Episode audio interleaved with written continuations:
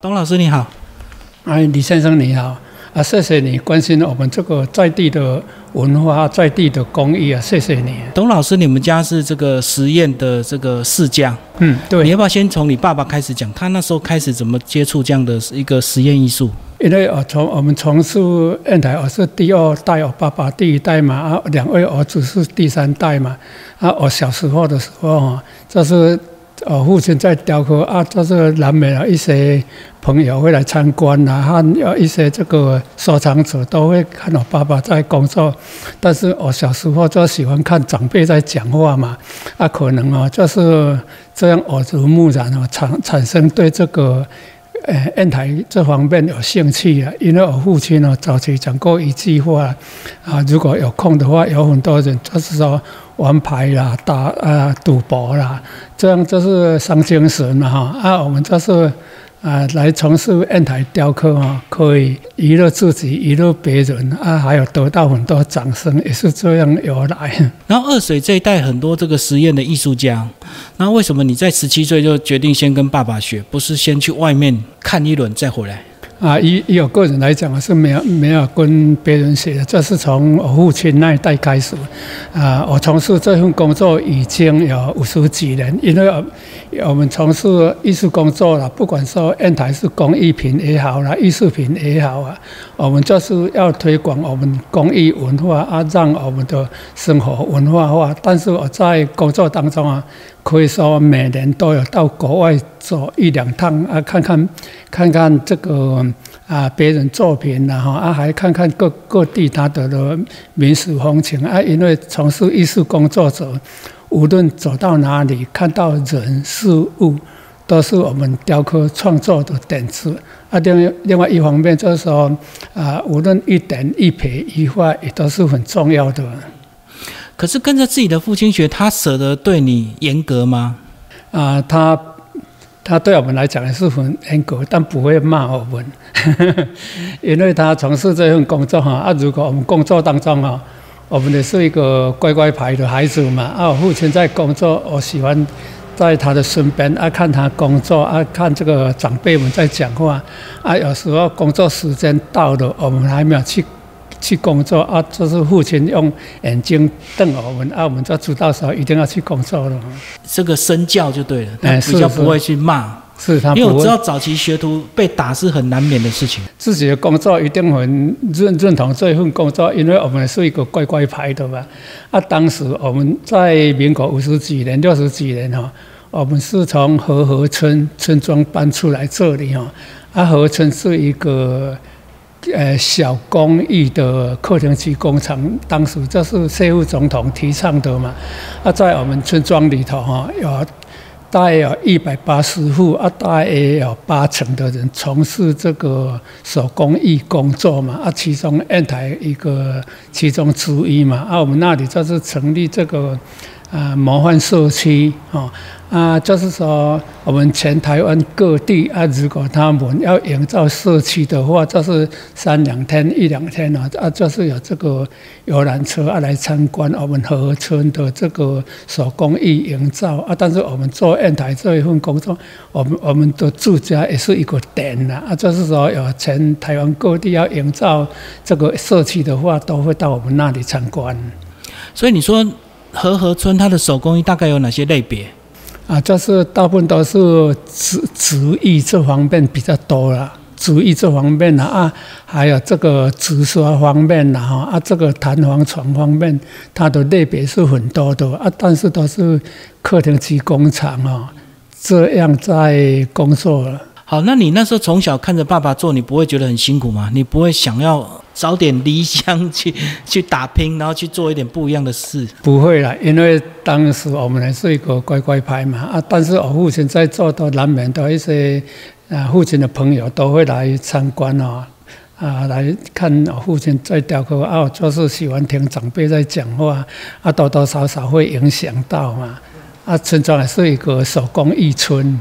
哦，所以老师，你的个性是算比较温和，反正父亲做什么就跟着做就对。对，我我访问有些艺术家，他如果父亲做什么，小孩反而会叛逆。嗯，这很难讲了，看个人的个性啦。啊，也是一个身教了哈。啊，但是我我我自己坦白说，本来我们是一个勤劳型的啦，啊，当然对这一份工作有兴趣啊。所以你从十七岁就做到现在嘛？嗯。那你大概做到什么样才开始慢慢有自己的想法，想要做自己的路？因为从事砚台哈，我们就是说，我十七岁开始，但是但是那时候就开始学习雕刻嘛。啊，雕刻大概几年后，我在雕刻当中多多少少一些想要做的哈，啊，都会忘记怎么哪个步骤怎么雕嘛。啊，雕好成品的时候才知道说有哪哪个部分没有很完整，忽略。对，都都会忽略掉嘛。啊，是觉得说可能当兵回来以后就正式雕刻，因为我们从这种家庭生长出来，这个雕刻的，啊，他的这份工作一定是别人比别人条件会更好啊。那你早期一开始有没有先帮父亲做一个比较粗胚的部分？只能做助理这样的一个工作，没有直接就雕刻了。哦，直接就变师傅这样子在做你想做的。雕刻，但是那时候雕出来，当然品质会比较差一点。啊，父亲对你的一开始的作品的看法，他是真的就是慢慢鼓励你吗？哦，父亲的个性哦，他都都不大部分他都不会有这个意见的啊。但但是我们在他的身边，可以做好做好成品，一定会比来比去嘛。我做的成品，按父亲做的成品，啊拿来对比看看，啊就知道说我们有哪些部分啊，就是比较不完整，做的比较不好啊。啊，就是说这样慢慢的呃训练出来啊。所以他算是一个很温和的艺术家的。是啊，因为这个砚台啊，它是个地方特色，也是我们台湾的文化嘛。啊，浊水溪罗溪石，它是来自浊水溪的石头。我们台湾最长的河流是浊水溪，它有一百八十六点四公里。上游是火湾山的东风和主峰，按每一点滴的水分流到出海口，每年都增加四十公尺新生地。啊，现在集集南沙坝做好了以后啊，没有就没有那么多新生地嘛。啊，从上游到下游。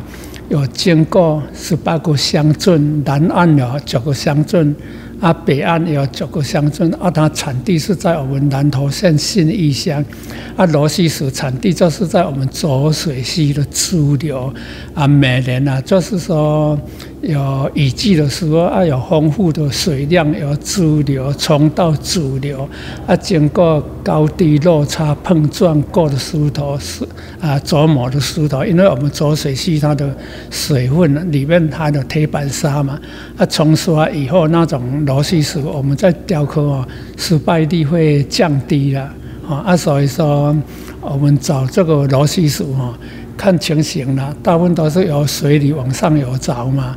啊，像二水这方面哦，它的螺丝石也是蛮好的，但是它比较吨位比较小嘛。啊，像这个螺丝石哦，它产地在呃南投县新义乡浊水溪有两个支流，就是双龙溪和纯河溪，还有一个春偶南溪，有一个十八重溪和俊坑溪嘛。这个新义乡啊，四个产地嘛。啊，这个四个产地当中啊，按每个石头的质地都还有一呃有点差别啊。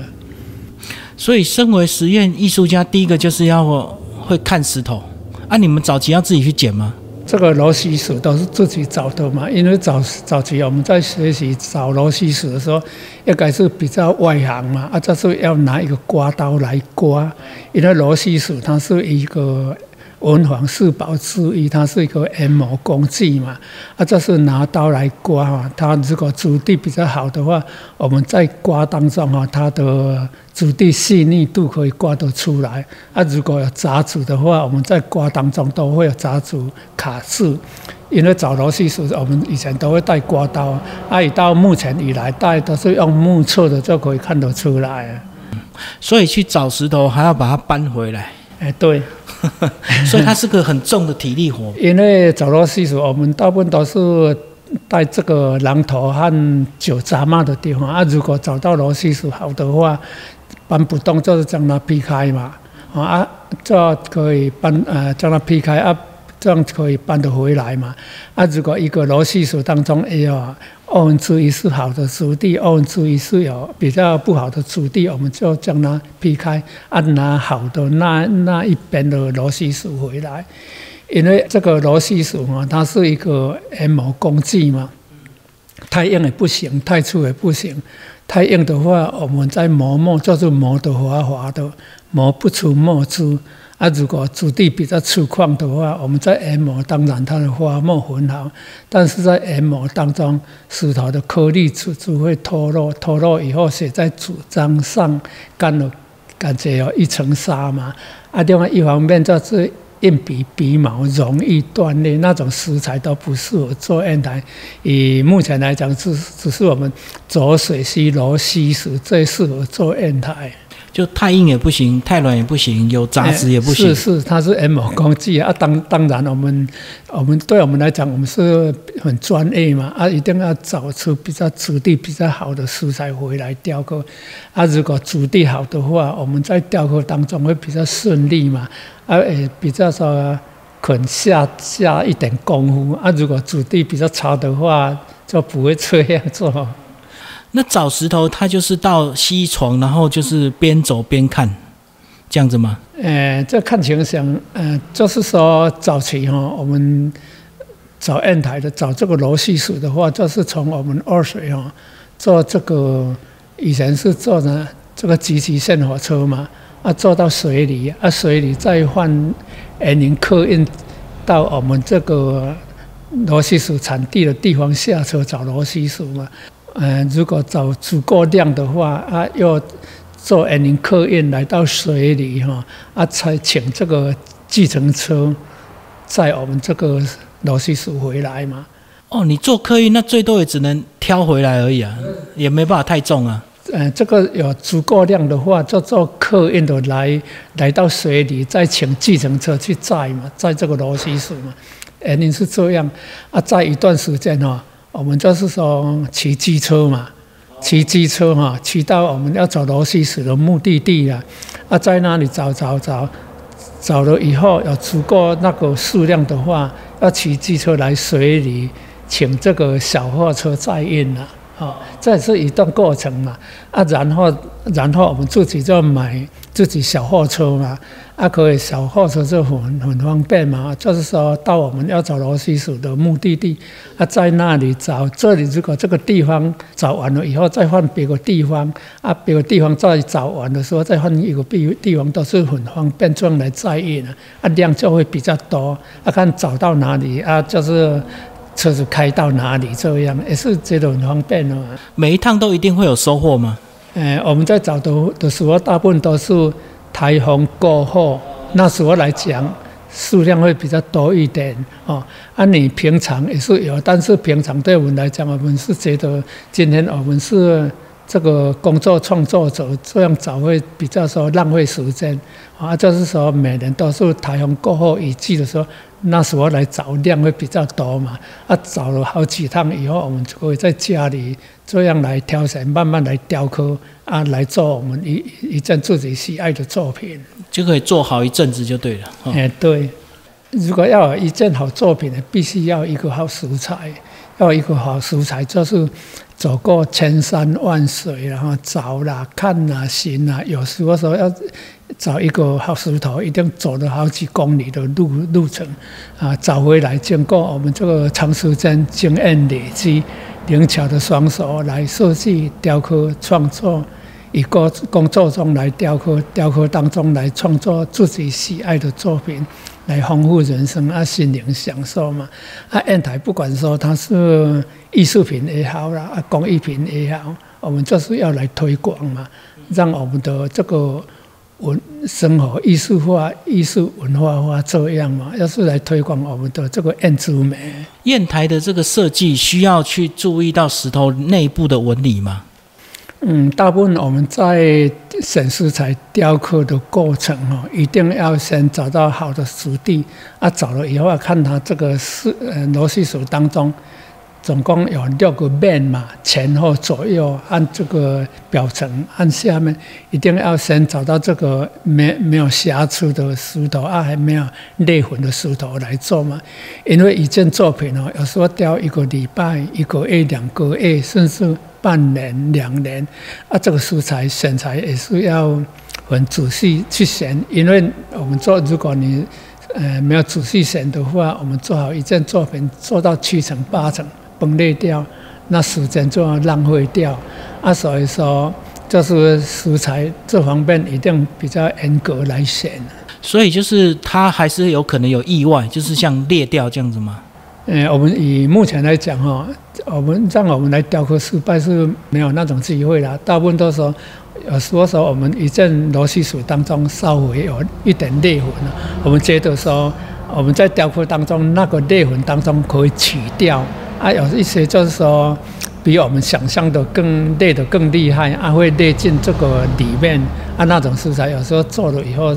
我们就不要再继续做了，因为我们做一个完整作品，不要说收藏者然后，还有一个消费者，他们要收藏的话，一定会会选比较好的、比较完整的作品嘛。啊，像我们有一我们做好作品有完成的话，我们心理上也比较比较满足啊。所以，老师，你通常拿到一颗石头，你会先去构思吗？去想象？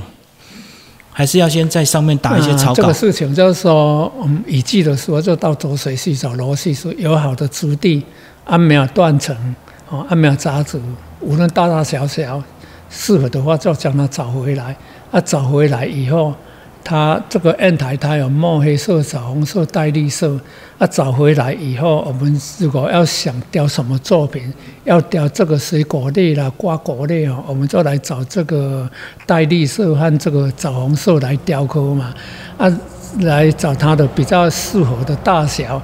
啊，像我们虽然是一个艺术创作者，你想要雕什么啊？如果你选中了那一个食材，你会觉得说。你那种食材哦，你想象当中要雕刻啊，它都好像是完成在那个表层啊，都有这种想象力。就是你看的时候，它就会浮现那个图案，就对。哎，对。啊，所以说我们在在选材方面哦，像以植物类大部分都是找绿色的嘛，哈。啊，像这个瓜果类也可以找这枣红色这样来雕刻。啊，像墨黑色嘛，看要雕龙啦、水牛啦哈，其他方面很多了。创创作是无底线多了。那老师，你有没有特别专长的这个图案，还是特别喜欢的？我觉得什么样样都可以，因为呃，平常大大部分在雕刻大约有几种呃种类嘛。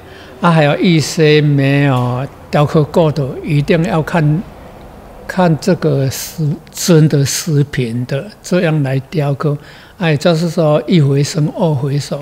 啊，我在雕刻的种类是蛮多的了哈，像这个岁寒山游啦、世间竹啦哈，啊左水溪典故系列作品啦哈，啊还有什么生肖啦。啊，还有这个一到十的作品，一言复数，两全其美，三重喜悦，事事如意，五福临门，六合同春，七贤子孝，呃，八进一心，九九重阳嘛哈，啊，十全十美嘛，啊，都可以雕得出来了。啊，还有雕这个我们木木栅木栅动物园里面有一些呃企企鹅啦，哈，熊猫啥。我雕的种类是是蛮多的啊，不过大部分的客人是不是都比较喜欢雕龙雕凤啊？呃，大部分在雕都是选择比较吉祥的作品嘛，哈。啊，像我挂国内都也有雕过嘛，啊，大部分说呃客人都喜欢这个水牛啦、龙啦一些吉祥作品嘛，啊，像水牛哈接受度也是蛮高的，啊，当然雕龙。喜欢的人是更多，因为龙是我们的四大吉祥物嘛，龙、凤、麒麟、龟啊。但是龙在雕刻过程比较复杂一点，时间会拉长啊。当然它的价位就会比较高嘛。有没有刻字化的？就是客人指定要什么图案的？哎，刻字化也有。哎啊，当然对我们来讲，我们都会向客人说清楚了啊。因为刻字化有时候哈。跟客人的想象比较会不一，会会落差会不一样。有时候说客人想想的说好像很完美啊，那种有时候我们调出来，他好像说有点差别啊。我们都大部分都会鼓励向客人说，如果你要的话，我们里面的一些成品的你来挑选会更好，因为我们每一种类别哈都雕了好好几件嘛哈啊，就说我们这个砚台可以说都是单一的，都是折板的，没有重复的造型啊，但是有雕这个系列系列产品嘛，这样来挑选，看你要怎么挑选都可以。啊，如果有有的有的客人他会找这个食材来让我们雕刻，啊，如果他找食材让我们雕刻，有时候一雕出来里面有什么杂质了啊断层了，应该他喜欢不喜欢我们就不晓得了，就会有消费纠纷，就对。有的客人他觉得说自己找自己找的食材啊让我们雕刻啊雕出来哎再怎么样缺点。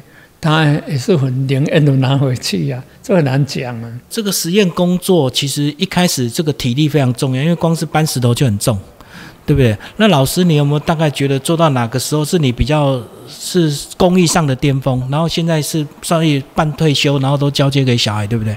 嗯，因来雕刻这方面，因为我父亲他们以前就是为了生活而工作嘛。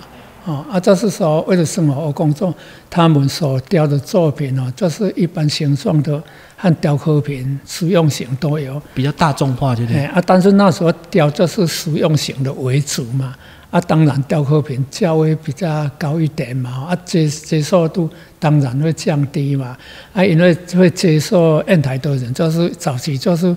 有需要才会来接受这份工这份作品啊！如果有需要的话，他在雕刻品也好啦，实用型也好，大部分都做。啊，到中段的时候，我们就以好像一个啊兴趣和事业这样来来创作嘛哈。这时候什么都做嘛，以前就是为了呃在中层的时候，那时候就当做企业来做嘛。啊，以目前来讲，这时候以兴趣和这个休闲这样啊，哎，因为我我们里面的一些九龙宴啊、百龙宴啊、十二生肖，那都是在民国八十年左右哈，那时候雕的。因为那时候我的心理上都会觉得说，我要雕一些以前上一代的人没有雕的作品，然后由我来雕。那时候我不怕不怕辛苦嘛，啊，不怕那个难度嘛，以前就是这样啊。就等于是三四十岁的时候是高峰哦。哎，对对，啊，有时候这样想一想哦，早期这样这样的做法也是对的了。因为如果早期没有这样做的话，现在叫这样来雕刻，应该是不可能的。哦，对，就是年轻，眼睛也好，体力也好，就要挑挑战高难度。嗯嗯嗯。嗯，那你现在都做比较小件的吗？现在大概都是中型以下的作品了，因为也是有人气嘛哈。啊，现在雕刻的方式比较跟以前不一样嘛。现在在雕刻就是说雕了以后，就是说已经完成了，先放在一边来雕别的。啊，那这样就长时间来观看、观观看，看哪个地方要不好，觉得不好的话可以再修改嘛。现在都是这样啊！现在做好成品都是自己想象当中很满意的啊！现在雕刻跟以前就不一样，现在雕刻都比较讲求品质啊，啊，节奏也比较慢，就做一做就休息一下，做一做休息一下，边做边想就对，因为已经没有经济压力了嘛。对了，啊没有，我觉得说从事这一份工作哦，任何工作都一样的，你没有经济压力的话，可能作品会。会比较仔细的去创作了，哦，因为一件作品，我们石头这方面哦，我常常跟这个收藏者讲过一句话了，不管说你五五百年前所做的作品，跟现在现代的都是同年代的石头，只是不同年代的创作者雕刻，啊，都是好几百年、几千年的这个石材嘛，啊，石头所雕刻的作品没有分新的。很旧的，啊，如果你雕比较长时间雕久了以后，你放了十年、二十年、一百年，当然看起来比较旧嘛。但是石头方面，你再清清洗洗就好了，也是变成新的。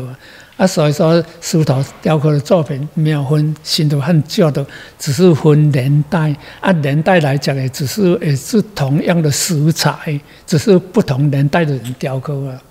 哦，老师用一个很宏观的角度来看食材，就对，它就是千百万年留下来的东西，所以食材都一样啊。嗯，就做的不同。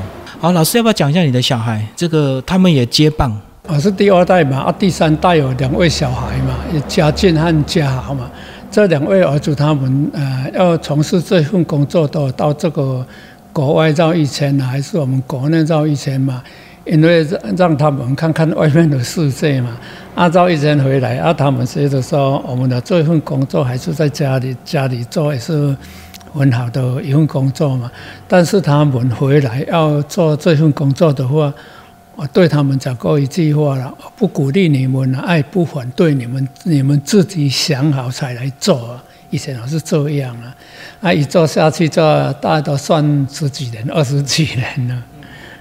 所以他们等于也是有找出兴趣就对了。哎，对，啊，以现在第三代的作品哦，跟第二代不一样，他比较新的创作嘛，因为他们年轻人有年轻人的想法哈。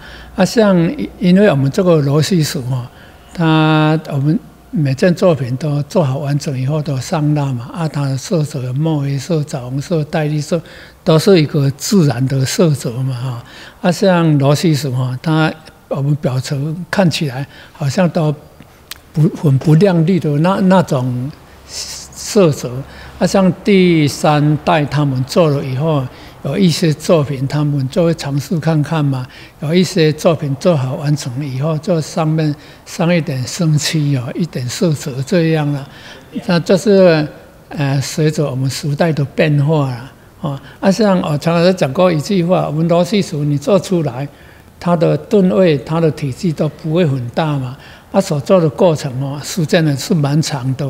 啊，如果要参加比赛的话，可能可能也是机会不是很多嘛哈。啊，像我儿子他们在做，他们就是说比较搞的现现代的创作哈，啊，做好做好成品，上面都会让是是让一些呃。其实这个生漆啦、色泽方面啊，看起来都是很亮丽。他们现在都是，哎，跟着现在的步调在走嘛。我觉得说这样也是很好啊。可老师，你早期比较早跟着你父亲做，所以你的基本功比较扎实。那你的两个小孩现在外地工作一圈再回来，所以一开始你对他基本功会不会特别要求？因为等于他比你晚很多年，对不对？诶，当然这样有点差别啦，因为我跟我父亲他们做时候，以前完全百分之百都是手工嘛，啊，这是这个工具方面都是自己打造的嘛，以前工具这样嘛，啊，现在他们在做的话，稍微有一些手拿电动这样在在工作在创作了哈，啊，他电动方面也是一个。一个过程嘛哈啊，但是也是一一种引导，带有现在有五成说手拿电动啊，五成手工嘛啊，当然现在的做会比以前还比较轻松一点点呐。所以等于基本功差别不大就对，因为现在多了现代工具的帮助，这样子嘛。现在的工具方面呢，是觉得说以前都是用我们一般的钢刀嘛，哦啊，最好就是用无钢刀嘛。啊，一般都钢刀，你做了钝了以后还要再磨嘛。啊，你磨了以后不小心磨得太用力，它也退梗嘛。啊，啊，啊，无钢刀不会嘛。以前我们是这样，啊，现在完全都是无钢刀和这个工业钻石了。啊，这样在引导创作这样啊。当然，现在在雕刻过程啊。现在比较没有那种失败率啊，以前失败率是蛮高的啊。现在就说有一些部分哦，以前不可以做的啊，现在可都可以这样做啊。啊所以说，以创作来讲哦，现在比以前来比较轻松一点了啊。当当然哦，他的想象力也也也是要比较丰富嘛，才能来创作比较好的作品嘛。哎，可是如果工具方便，创作的时间变快。那作品的内涵会不会变比较少？因为以前你们是一刀一刀慢慢琢嘛。当然，以前就是以砚台来讲，以前是接受度跟现在对比，以前是比较少嘛。大概四四五十年的时候，接受度以前哦，真正要是有需要的人才会来买砚台嘛。以前就是这样嘛。啊，以目前就是说。不管说有没有需要啊，来来收藏也好，典藏也好，现在都有一些客户群嘛。啊，当然以前手工艺那时候在做，嗯，速度会比较慢嘛。啊，现在刚当然会比较快一点。啊，现在消耗消耗品会更多嘛。啊，砚台它就是说可以观赏、典藏、收藏啊，它的功效是蛮丰富的啊。啊，做配合我们在雕刻的。它的种类啊，哈，多元化的雕刻啊，当然这个喜爱的人会更多啊。所以以市场性来讲，早期是还有实用的价值，那现在是不是都当做艺术品在收藏？呃，早期都就是两方面嘛，哈，呃，可以说实用型的，呃为主嘛，早期这样嘛，啊，现在就是以雕刻品和实用型，哎，因为现在有很多这个收藏人呢，有很多客人哦，大家来了以后都变成好朋友嘛，啊，他们都会来这里，有时候有有有空的时候会来这里参观嘛。还有顺路参观，啊，他们一进来都要看一些新作品嘛。我们就是不断的求新求变，还有这个新作品可以观赏，啊，他们看的都是蛮高兴的。等于你们要去持续创作了，啊，就是这样啊。我觉得以这种年年龄来讲啊，啊，有有工作的话比没有工作还啊，觉觉得说还还轻松啦，啊，苦在手中乐在心中啦。啊，如果身体不好的话，就就觉得说身体不好，就是没有工没有在工作，觉得很辛苦。爱工作的话，都会忘记的忘忘记那种辛苦啊，就废寝忘食哦，几天几夜这样做哈。所以老师走到今天，算是满意你的这个艺术成就哈，而且得到公益之家。没有啦，没什么艺术成就了，都觉得说。不管什么我都在学习雕刻创作，因为我们作品每件都是单一的嘛，啊，可以说，呃，每件作品都喜欢，啊，可以说最后那一件就是最漂亮了，啊，都是不断的在在研究、在创新嘛，啊，像什么工艺之家了，啊，还有这个无形资产保存者了，啊，啊，还有这个呃工艺术了，我是觉得说。对，是一种鼓励了哈啊，我们还要继续在创作嘛，啊，这是一个源源不断的事业嘛，啊，就是说有那种能耐，有那种能耐啊，就是来创作，有新的作品，有新作品，就好像我们在生孩子一样嘛，都是很高兴嘛，就持续劳动的一个愉悦感哦。老师最后讲一下，你在这一路的实验的这个呃创作过程，有没有遇到大陆低价的竞争？他们一些便宜的工艺品进来台湾，当然多多少少都有了。我觉得说喜欢大陆作品的人，就是那有有一群人嘛。啊，喜欢我们本土的话，也是有一群人嘛。我是觉得说不要感觉什么竞争了。我觉得说大陆的作品，他们有他的优点，我们有我们的好处啊。因为我们是。在在地的本土嘛，这个螺西石是浊水溪找的，啊，也是自己找回来，自己雕刻出来嘛，也是有一个本土化嘛。啊，我们这个螺西石以这个啊社会传说哈，大约有三百年历史嘛。啊，这个彰化县文献记载，大约有将近两百年历史嘛。啊，可以说现在接受螺西石、认识螺西石的人也是蛮多的了。哦，等我们还有在地特色就对，因为是我们原产地嘛。对呀，啊，因为我们罗西薯，你你罗西薯是我们浊水系的，你做好成品拿到国外也是我们台台湾的罗西薯嘛。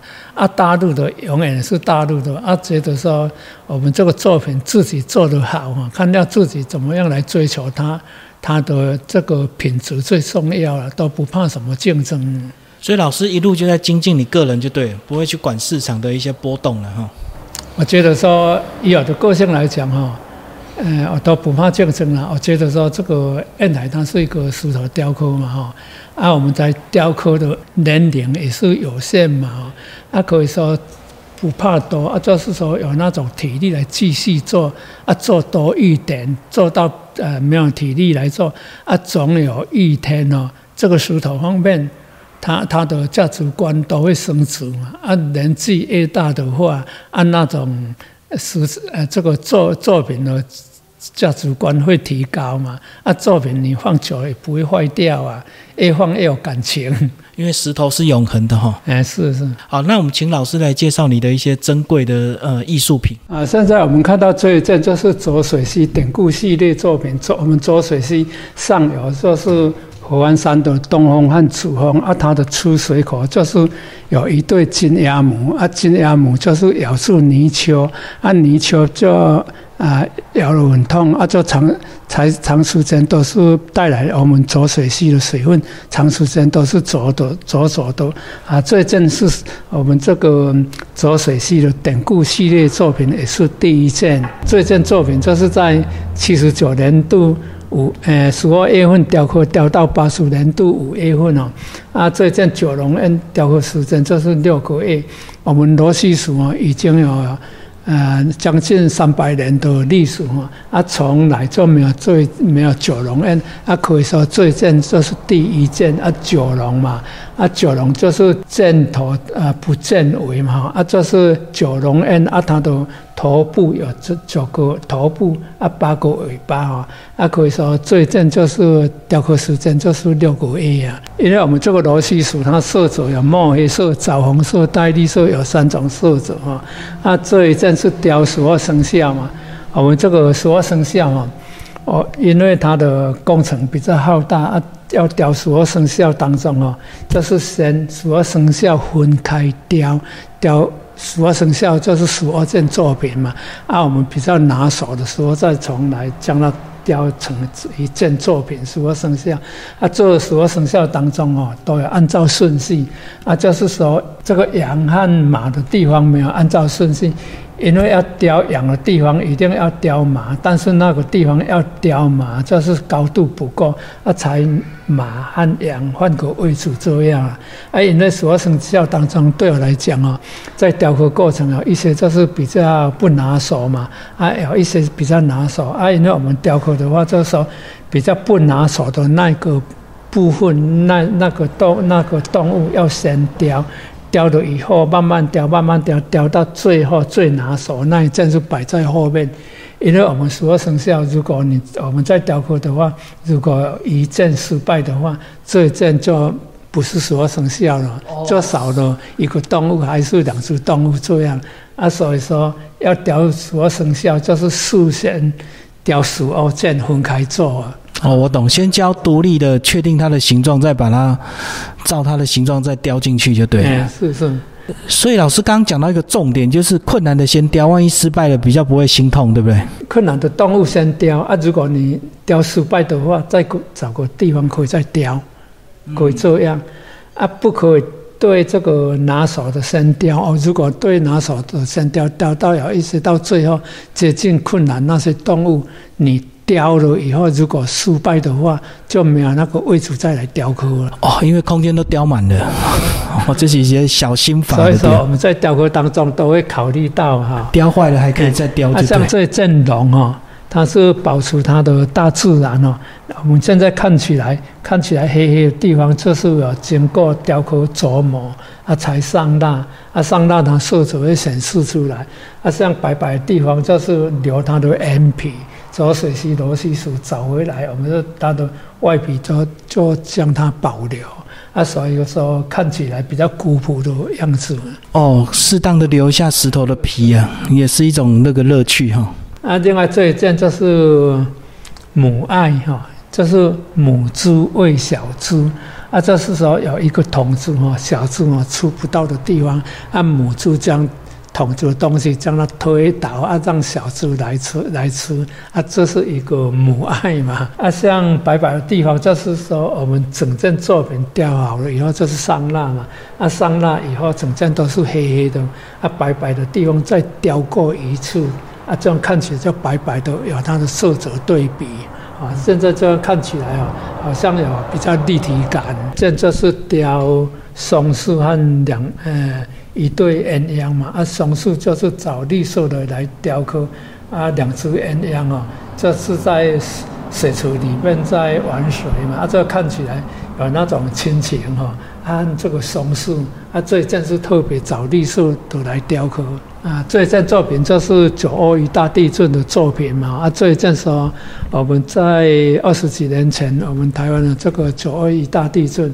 啊，大地震以后有一些皮翁桥嘛，啊，它就是断了以后嘛，啊，这呃将它雕刻，哦，连续雕了好多件哦，一一个系列作品，啊，这一件就是其中之一，我们可以说啊，将它留起来哈，啊，做纪念哦，纪念说以前我们九二一大地震啊，后受害的人这么多哈，啊，以后我们都要就要多多小心一点哦。哎，老师，你那时候这边有影响吗？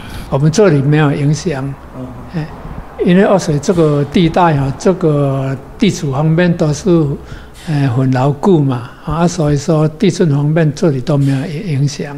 我们现在看到这里都是这个兰花系列哈，啊，这一件是我们兰花哈，用绿色的来雕刻，啊，这一件也是兰花哈，这一件它的色泽会比较浅绿一点，啊，这一件就是。外万代兰万哦，就是为了要雕这个兰花系列，他特别买这个万代兰哦来看啊，这一件万代兰哦，就是我觉得说雕起来也是很满意的啊。这里啊还有一些金属方面，鱼人金，在雕刻的过程啊，都特别将它留起来。哦，意外发现在里面，对，意外雕发现的愚人精啊。嗯，这件作品啊，这个也是我们这个罗西斯，我们这个。地方我们将将它着色嘛，它看起来说好像一个木板这样啊。这一件是比较特殊哦，有这个葡萄和荔枝哦。这我们罗西属它有墨黑色和枣红色带绿色啊。这一件作品就是三呃，我们罗西属三种色泽将它来结合，因为以前我们罗西属它有墨黑、枣红、带绿都是单一的色泽嘛。啊，这一件就是说三种色泽将它结合在一起。荔枝它是比较呃一个咖啡色嘛哈，啊这个金香葡萄它是绿色嘛，啊将找那种食材来来将它结合在一起雕刻，这样可以说多美美彩啊。啊，另外这一件就是说呢。我们这个农业社会的时候，大部分都做以前都这个以农业为主嘛。每个家家户户户都要养狗嘛。啊，主人外出的话，啊，就是由狗看守家庭。啊，还有这叫做啥谷仓啊，里面就是坑切啊。因为这个谷仓里头哈，要看它里面的容量。啊，上面有五片木木板，木板木板就是大田春熙仪。大就是代表一横嘛，哈，大嘛，啊田就是两撇嘛，啊三春溪以春就是三撇横的嘛，大田春西西代表四嘛，啊乙代表五嘛，大田春西就是说我们一个谷仓里头有有它的尺寸，如果我们我们这个谷仓里面的容量没有那么多大，那那那一层的这个。呃，呃，这种稻米吃完了以后，还有天哦，它是一个谷仓里面的尺寸哦，这是这样标明，就容量的尺寸哦。那这件作品就是母爱的光辉哦，慈母心，寸草心，可以说老鹰要吃小鸡哦，啊，母鸡就照顾小鸡，它怕这个小鸡让这个老鹰吃掉嘛，啊，这个。母鸡就照顾小鸡哦，啊，可以说这样母鸡比较辛苦了哈。啊，我常常讲过一句话哦，这老鹰要出小鸡，啊，母鸡照顾小鸡，可以说母鸡辛苦，就等于说啊，我母亲一样嘛哈。啊，可以说做做这个母亲的人比较辛苦啊，所以说母亲节每年都是摆在啊五月份啊，爸爸节比较。不重要，摆在八月份啊，常常在讲这些话，好像说说一些开玩笑的啊。最近就是双龙戏珠，双龙戏书啊，这个墨堂里面有一个我们大陆版图嘛，右右下方啊是我们的一个台湾嘛，啊，这是双龙戏珠哈，啊，我们这是特别设计一个我们大陆的版图在这里啊。这一件作品的工作时间是雕两个多月。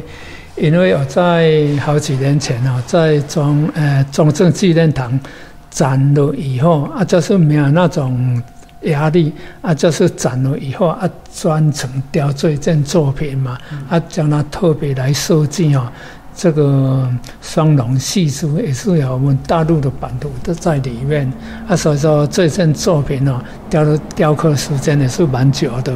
哎，老师，你刚刚讲你的工作的这个时数来换算的话，一天大概是多少小时？